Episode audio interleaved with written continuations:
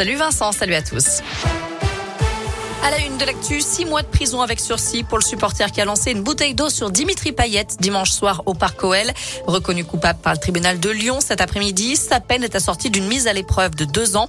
Il écope aussi de trois ans d'interdiction de port d'armes et ne pourra pas remettre les pieds au stade de Dessine pendant cinq ans.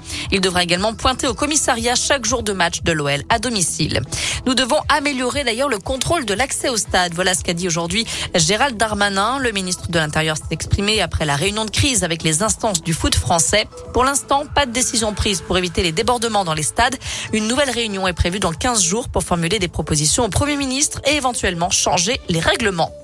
Près de 200 moutons saisis par la justice début novembre dans un élevage de Belay.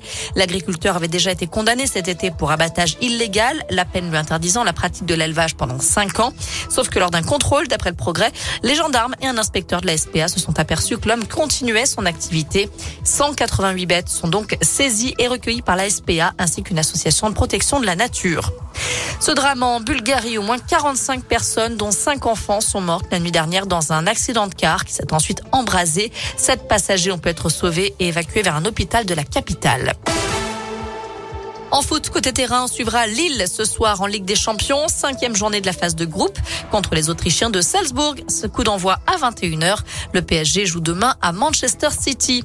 Et puis chez nous, on notera la belle initiative d'Anthony Ribellin, le numéro 6 du FBBP, se mobilise pour les Restos du Cœur qui lancent leur 37e campagne hivernale aujourd'hui. Le joueur collecte de la nourriture et des vêtements chauds. Si vous souhaitez l'aider, vous pouvez le contacter en message privé par Facebook ou Instagram ou bien faire un dépôt au siège du club à Perona.